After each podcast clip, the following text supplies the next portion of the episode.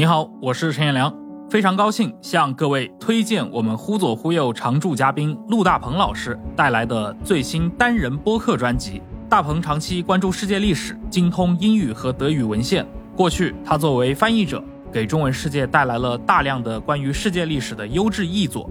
那些故事里，不单单有王公贵族，也有市井歹徒；不光有明争，也有暗斗。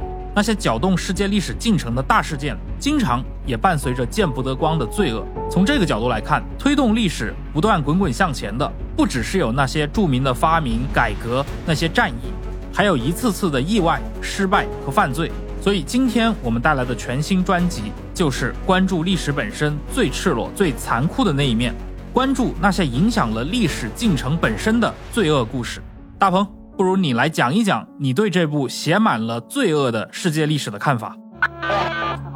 大家好，我是陆大鹏。今天我的世界历史罪案系列节目《犯罪的世界史》上线了。那些改变历史的惊人罪案，我都是这么看的。安德罗尼库斯这是第三次被抓住了，不过他这个头脑实在是太冷静、太机智了。夜间，他假装说自己肚子疼，然后要去大便。抓住他的那些瓦拉吉亚人没办法给他解开手上的绳索，让他到一旁的树丛里面去方便。他把自己一根长长的手杖插在地上，然后把自己的帽子盖在上面，然后再把自己的外衣披在上面。因为是黑灯瞎火的夜里嘛，对吧？远远的看去，仿佛他就蹲在那个地上一样。然后自己呢，就偷偷的溜走了。我坐着人力车沿着同一条街道返回，街道两旁的人群排成一列。我们左转驶入了狭窄的街道。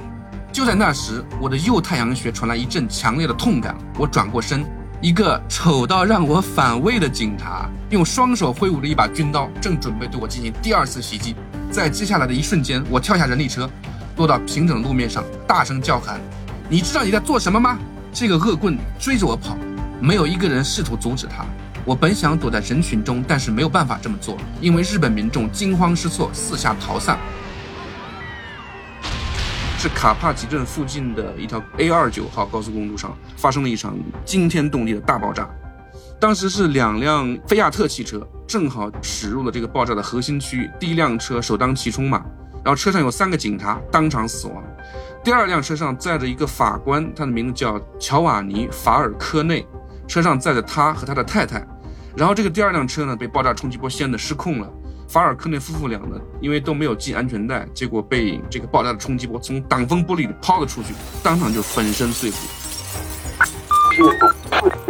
世界史很长，内容很多。这个系列总共四十集，将会分成上下两季，各二十集陆续播出。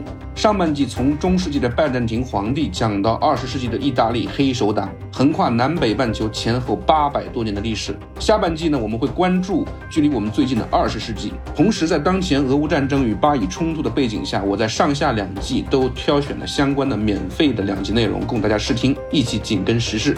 特别感谢网易云音乐对这个系列的鼎力支持。目前上半季已经在网易云音乐平台独家上线，下半季已经开放预购，都是早鸟价五十九元，上下两季打包还有限量的折上折套餐。